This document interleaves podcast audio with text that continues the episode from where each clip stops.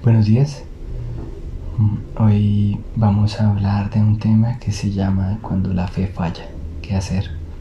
Vamos a pedirle a Dios que sea orientándonos y que sea Él poniendo en nosotros el asimilar ese mensaje, el entenderlo conforme a su voluntad y que produzca en nosotros el deseo de arrepentirnos y volvernos a Él para que Él nos guíe en todas las cosas que hagamos. Padre Celestial, venimos delante de ti a pedirte que seas tú acompañándonos que seas tú con nosotros, que seas tú, Señor, en medio de nosotros y que cada persona, Señor Dios, que oiga tu palabra, Señor, sea arrepintiéndose, Señor, Dios, sea conmovida y sea vuelta a ti, Señor, para que sea conforme a tu voluntad su vida, para que se arrepienta, te pida perdón, para que te busque, Señor, con todo el corazón, con toda el alma, con todas las fuerzas, con todo su ser, y que sea haciendo lo que a ti te agrada, Señor, obedeciéndote en el nombre poderoso de Jesús. Amén. Amén. Bueno, como les decía, el, el, mensaje se llama Cuando la fe falla. ¿Qué hacer? Según Hebreos, la fe es la certeza de lo que se espera, la convicción de lo que no se ve. Aunque a Dios no lo vemos, Él espera que confiemos en Él y en su plan para nosotros, en su manera de obrar que es única, Él hace las cosas de diferentes maneras. Entonces, cuando la fe falla quiere decir que la confianza deja de estar puesta en Dios y se pone en otra cosa, en otra persona, en un Dios ajeno o en nosotros mismos, o tal vez en un proyecto o en algo que no es Dios. También puede ser que tengamos dudas, o como nos pasa a muchos, aunque tal vez creemos, nos toma mucho tiempo asimilar y entender los mandamientos y los preceptos de la palabra para ponerlos en práctica, porque no nos hemos dado el tiempo de escucharlos, de entenderlos, de estudiarlos, de meditar en ellos. Porque aunque sabemos que algo está mal, no siempre el cambio se da de inmediato en nuestra conducta y por el camino vamos descubriendo que hay mucho más por corregir de lo que inicialmente pensábamos, porque nos percibimos como no soy tan malo como los demás y la mayoría de personas si les preguntáramos en la calle a nuestros familiares diría eso. Y pensamos que es por merecimientos. Pero estamos de nuevo poniendo nuestra mirada en el lugar equivocado porque la medida estándar que Dios tiene para medirnos es el Señor Jesús. El Hijo que lo refleja perfectamente. Ese debe ser nuestro objetivo por eso dice que crezcamos a la estatura del varón perfecto que es el Señor Jesucristo. Entonces veamos las escrituras en Lucas, en la parábola del Hijo Pródigo, Lucas 15, desde el 11 hasta el 32. Dice, también dijo el Señor Jesús, un hombre tenía dos hijos, y el menor de ellos dijo a su padre, Padre, dame la parte de los bienes que me corresponde. Y les repartió los bienes. Quiere decir que se lo repartió tanto al menor como al mayor. No muchos días después, juntándolo todo, el hijo menor se fue lejos a una provincia apartada, y allí desperdició sus bienes viviendo perdidamente. Y cuando todo lo hubo malgastado, vino una gran hambre en aquella provincia, y comenzó a faltarle. Y fue y se arrimó a uno de los ciudadanos de aquella tierra, el cual le había enviado a su hacienda para que apacentase cerdos. Y deseaba llenar su vientre de las algarrobas que comían los cerdos, pero nadie le daba y volviendo en sí dijo, ¿cuántos jornaleros en casa de mi padre tienen abundancia de pan y yo aquí perezco de hambre? Me levantaré e iré a mi padre y le diré, Padre, he pecado contra el cielo y contra ti, ya no soy digno de ser llamado tu hijo, hazme como a uno de tus jornaleros. Y levantándose, vino a su padre, y cuando aún estaba lejos, lo vio su padre, y fue movido a misericordia, y corrió, y se echó sobre su cuello y le besó. Y el hijo le dijo, Padre, he pecado contra el cielo y contra ti, y ya no soy digno de ser llamado tu hijo. Pero el padre dijo a sus siervos, Sacad el mejor vestido y vestidle, y poned un anillo en su mano, y calzado en sus pies, y traed el becerro gordo y matadlo, y comamos y hagamos fiesta, porque este es mi hijo, muerto era, y ha revivido, se había perdido y es hallado, y comenzaron a regocijarse. Y su hijo mayor estaba en el campo, y cuando vino, y llegó cerca de la casa, oyó la música y las danzas, y llamando a uno de los criados le preguntó qué era aquello. Él le dijo, tu hermano ha venido, y tu padre ha hecho matar el becerro gordo, por haberle recibido bueno y sano. Entonces se enojó y no quería entrar. Salió por tanto su padre y le rogaba que entrase. Mas él respondiendo dijo al padre, He aquí, tantos años te sirvo, no habiéndote desobedecido jamás, y nunca me has dado ni un cabrito para gozarme con mis amigos. Pero cuando vino este tu hijo, que ha consumido tus bienes con rameras, ha hecho matar para él has hecho matar para él becerro gordo. Entonces le dijo, Hijo, tú siempre estás conmigo, y todas mis cosas son tuyas. Mas era necesario hacer fiesta y regocijarnos, porque este tu hermano era muerto y ha revivido, se había perdido y es hallado. Entonces, cuando la fe falla, es como cuando cualquier cosa falla, cualquier artefacto falla. Se debe reparar. ¿Y cómo se hace? Si es un vehículo, se va al mecánico, se va al taller en busca de ayuda y por supuesto Dios ofrece la solución. Cuando la confianza falla en Él, Él es el restaurador de portillos y empieza a corregir las falencias que tengamos. Y se vale de formas creativas para hacernos entender. Y a veces por nuestra testarudez permite que nos estrellemos para entender. Al final siempre debemos acercarnos, porque lejos de Él no se puede hacer nada. Eso lo dice el Señor Jesús. Lo primero que le pasó al hijo pródigo fue que por sus pensamientos, sus sentimientos, por su orgullo, por su codicia, tomó decisiones equivocadas. Y estando lejos del Padre, bajo la presión de su entorno, el hambre, apacentando cerdos, un animal inmundo para los judíos, estando en pobreza, en miseria, ahí bajo toda esa presión, a través de eso, en esas condiciones, fue tratado su orgullo y tuvo que reconocer que necesitaba ser manso y humilde, como nos lo enseña el Señor Jesús. Porque fue entonces cuando dijo, iré a mi Padre y le diré, no soy digno de ser llamado tu hijo. Eso quiso decir, trátame como un siervo, dame órdenes. Porque dijo, allá hay jornaleros que tienen comida y yo ni aquí tengo nada. Me iré allá y que me trate así. Pero antes de irse, antes de salir de su casa cuando pidió la herencia, su conducta era la de una persona orgullosa, que no se sujetaba, que quería hacer lo que le parecía bien por su cuenta, que no le parecía bien la forma como hacía las cosas su papá, entonces dijo yo las haré mejor y haré de otra manera. Pero no fue así. Cuando se fue, tuvo que pasarlo mal para entender. Pero no hace falta estar lejos para que la fe falle. También estando cerca es necesario revisarse constantemente que haya un entendimiento claro de la verdad, sin distorsiones. Porque así como el hijo menor se fue, el hijo mayor, aunque estaba cerca, en distancia física del corazón, estaba lejos. Estaba cerca del Padre en distancia física, pero su corazón estaba lejos del Padre. Porque una vez vuelto el hermano menor, dejó ver el cobre cuando lo criticó y cuestionó a su hermano, porque dejó notar la envidia que había en su corazón pero no se veía mientras estaban juntos hermanos. Entonces, a veces el Señor Dios permite situaciones para probar nuestro corazón, porque eso es lo que Dios hace, pesa los corazones y prueba nuestras obras como al oro para ver si salimos aprobados. Entonces el Padre nos muestra en ambos casos, en ambos casos, cómo restaura la relación con los hijos. Ambas, ambas estaban distorsionadas porque no tenían confianza. No tenían confianza en el Padre. La fe en el Padre estaba fallando. Pero el hijo menor pensaba solo para sus deleites. Y el otro, aunque estaba cerca, no se sentía con el derecho de pedir lo que deseaba. Uno con un exceso de confianza, pero en sí mismo. Y el otro con falta de esa confianza, porque no se sentía digno de pedirle al papá estando al lado de él. Pero en ambos casos las relaciones y la fe la confianza se restauran por el amor que el Padre les muestra a los dos hijos y que se manifiesta en el perdón que les ofrece a juntos. Durante la vida nos movemos entre esas dos actitudes. Algunas veces, veces estamos en, en un lado o en el otro y nos cuesta tener un equilibrio sano de nuestra valoración personal. A veces nos sentimos con un exceso de confianza. Hay algunos que sienten tener ese exceso de confianza en sí mismos y hasta socialmente es considerado sano pensar de esa manera porque lo consideran autoestima, una buena autoestima, pero no es la manera de Dios. Recordemos que el Señor Jesús solo hacía lo que el Padre le decía que hiciera y dijera, nada por su cuenta. Si Él, el Señor Jesús, con toda su sabiduría se sometió a obedecer, ¿qué podemos hacer nosotros? ¿Cuánto más nosotros debemos hacerlo en nuestra naturaleza humana?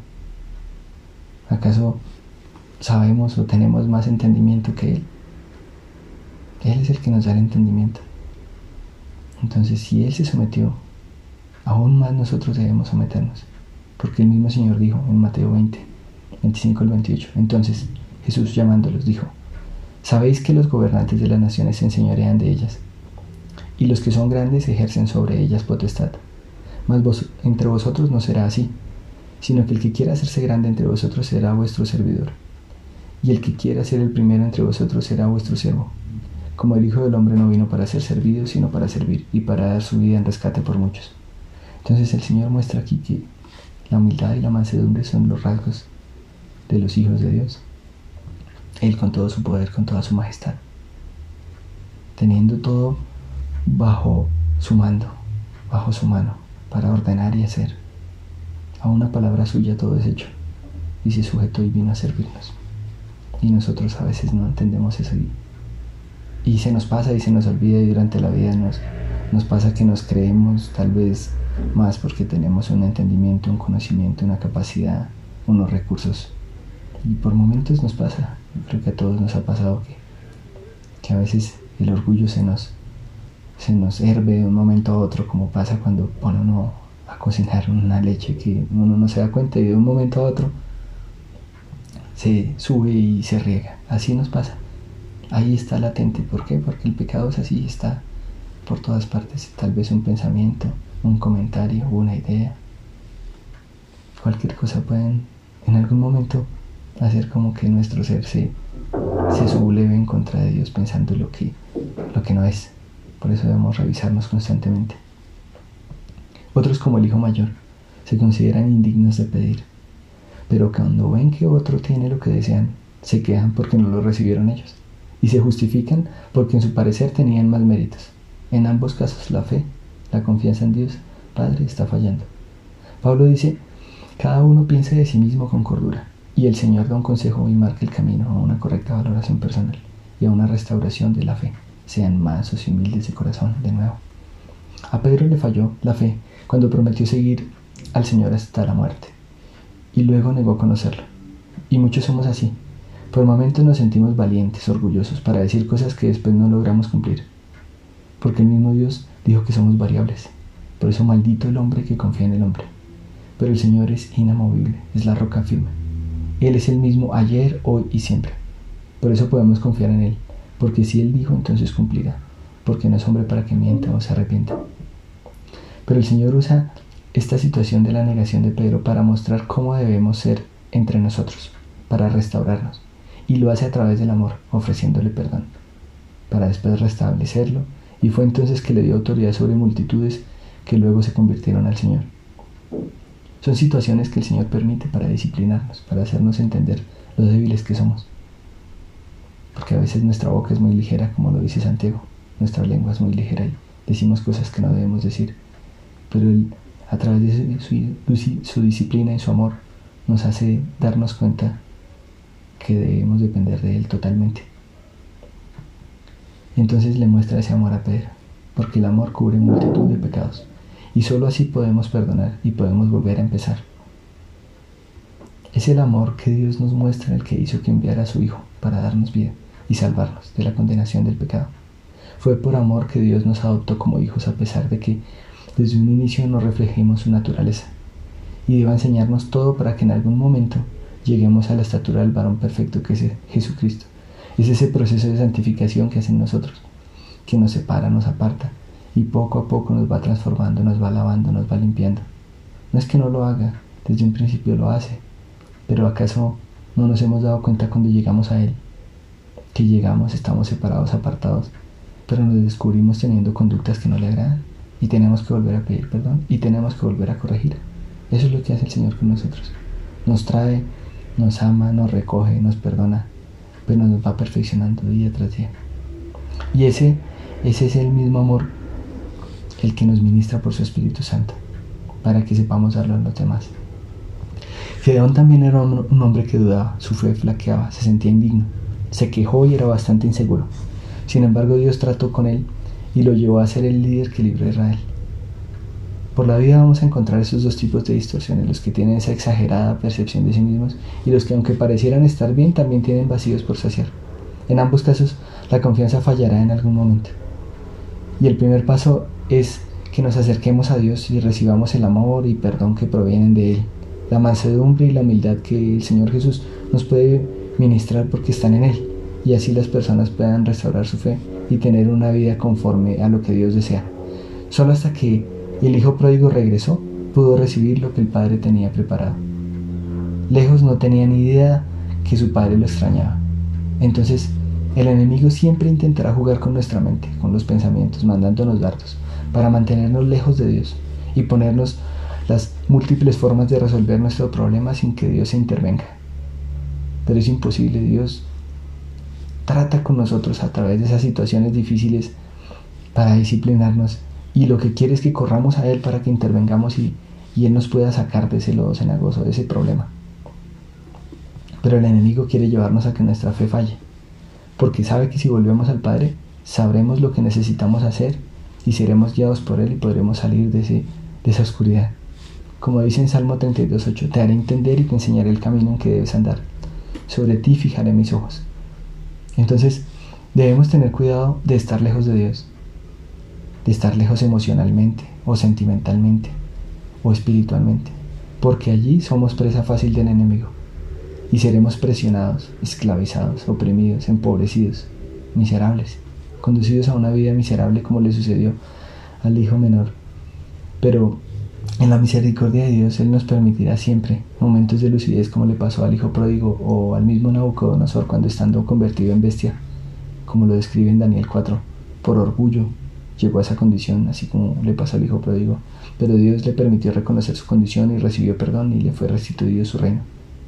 Siempre el amor de Dios está disponible, aún en medio de los orgullos y los rechazos, porque lo hemos rechazado siempre. Todos los que tal vez escuchan este mensaje que lo hemos oído, antes de que llegáramos a recibirlo muchas veces lo rechazamos.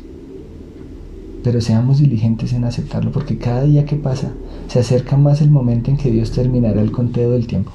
Y cada día que pasa nos acercamos al momento en que estaremos frente a frente con Él, sin excusas, para darle cuentas, ya sea que decida hacer su segunda venida al Señor Jesús o que decida llamarnos a su presencia. Cada día que pasa se va gastando el tiempo en el que Dios puede ser hallado y después de eso ya no habrá oportunidad.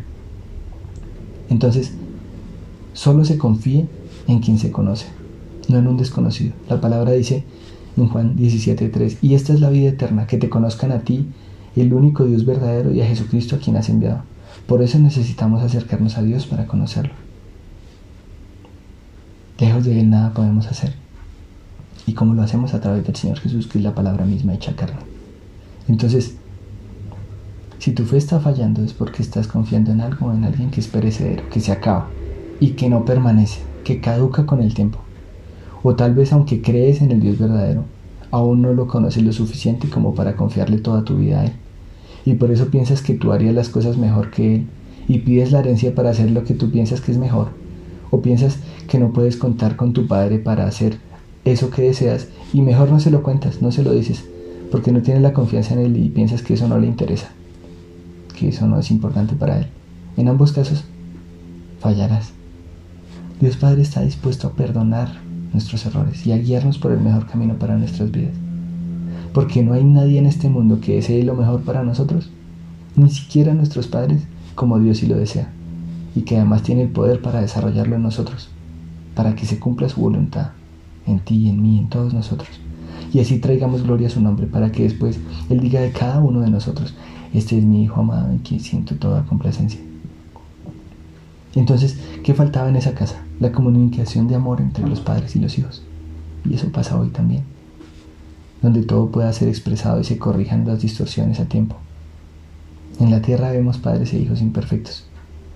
Pero todos los que recibimos al Señor tenemos un Padre Celestial perfecto, quien desea que reflejemos su naturaleza a toda hora y de quien por su misericordia y bondad recibimos un mismo espíritu, del que procede un fruto contra el que no existe ninguna ley, y de quien todos encuentran todo deseable.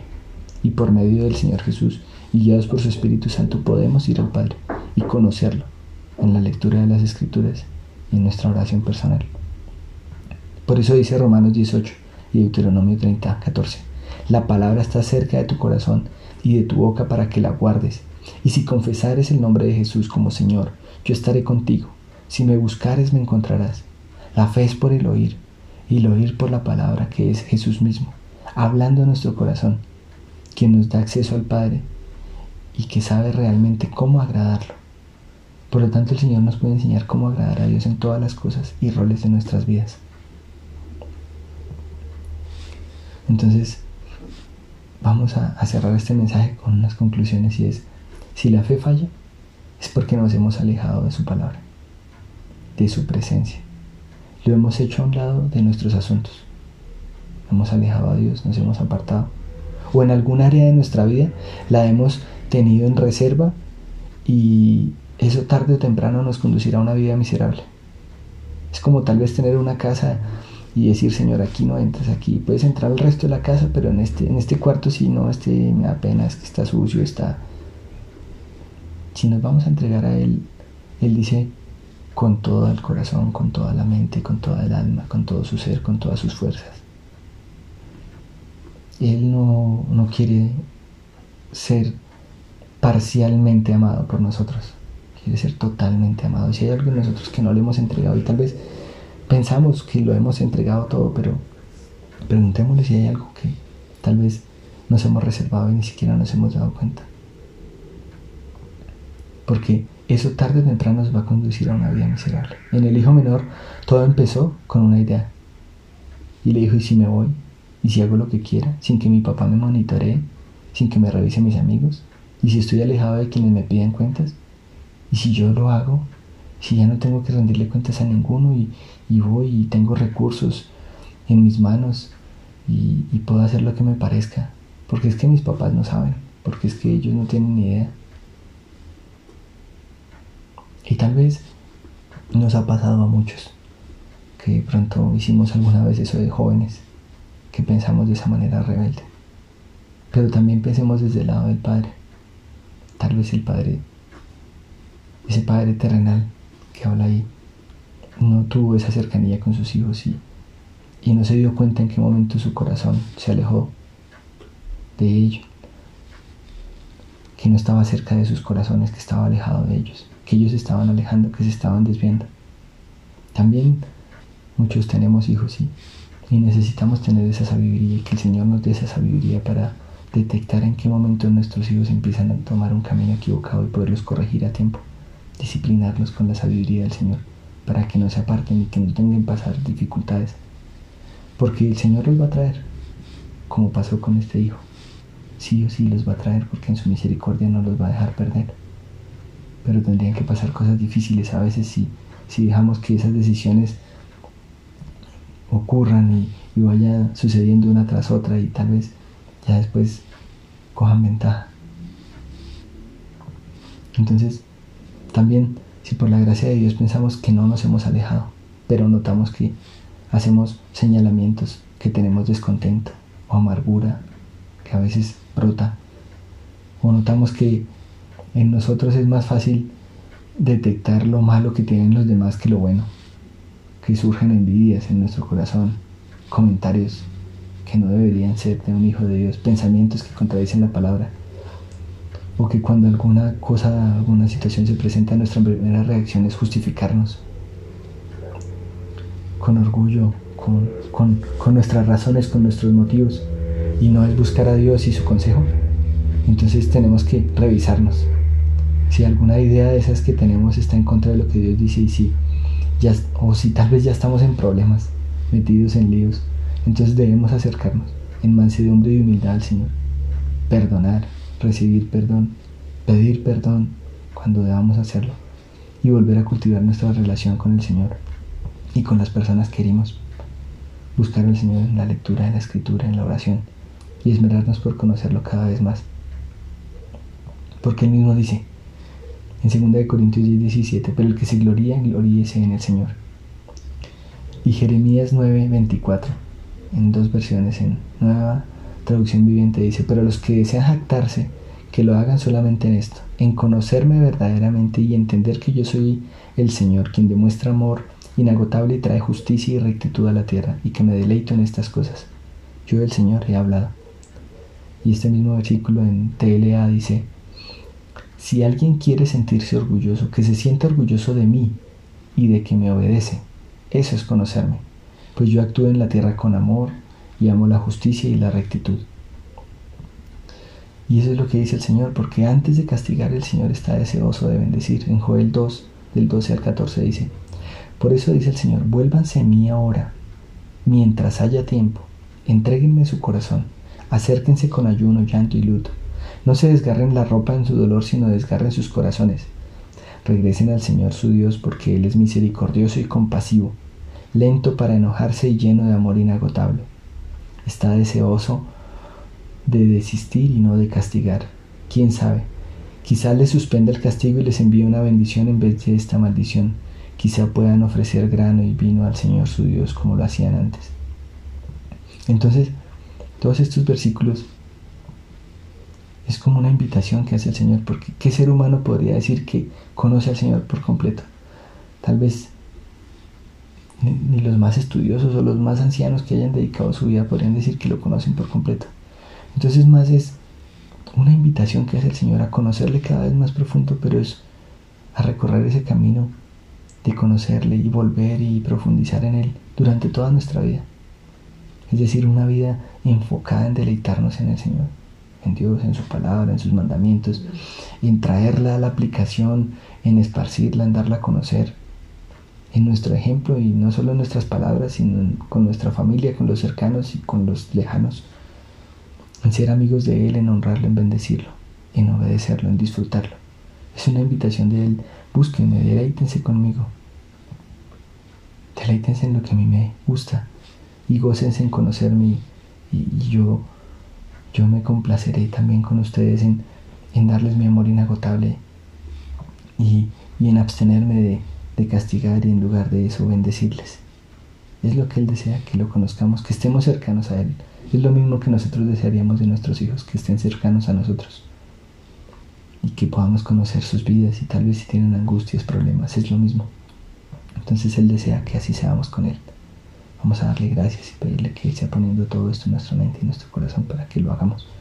Y que lo siembre y lo selle con el sello de su Espíritu Santo y produzca frutos, señores. Que no lo robe el enemigo, sino que sea cayendo en buena tierra esta palabra y que sea produciendo fruto al ciento por uno. Padre Celestial, gracias por amarnos y ofrecernos tu perdón una y otra vez, por enseñarnos con tu Hijo el ejemplo de cómo ser mansos y humildes. Hoy te pedimos que nos ministres el carácter de Cristo en nuestras vidas, que nosotros menguemos y el Señor Jesús crezca en nosotros. Guárdanos de dar oído a lo que pueda hacer fallar nuestra fe. Háblanos y llévanos a la palabra diaria. Revélanos más acerca de ti Déjanos ver con tus ojos a las personas y a las situaciones y que sepamos hablar y escuchar con sabiduría. Llénanos de ti para que demos de lo tuyo a quienes pones en nuestro camino. Enséñanos a reconocernos como necesitados de ti. Danos hambre y deseo por conocerte y entenderte, para obedecerte con la humildad y la obediencia que te agrada. Danos de tu misericordia y compasión para que así seamos con los demás, para que sepan que somos tuyos porque tenemos tu amor para tratarlos, y ellos también se rindan a ti y los llenes para que también después sean multiplicadores de tu amor a los que los rodean, porque sabemos que tú eres paciente y esperas a que nos arrepentamos para bendecirnos en lugar de castigarnos. Y eres misericordioso y nos das el bien que no merecemos. Enséñanos a ser como tú eres, Señor. Te lo pedimos, Padre, y te amamos, Señor. En el nombre poderoso de Jesús, pedimos y lo creemos hecho ahora mismo, con el poder de tu Espíritu Santo. Amén y amén.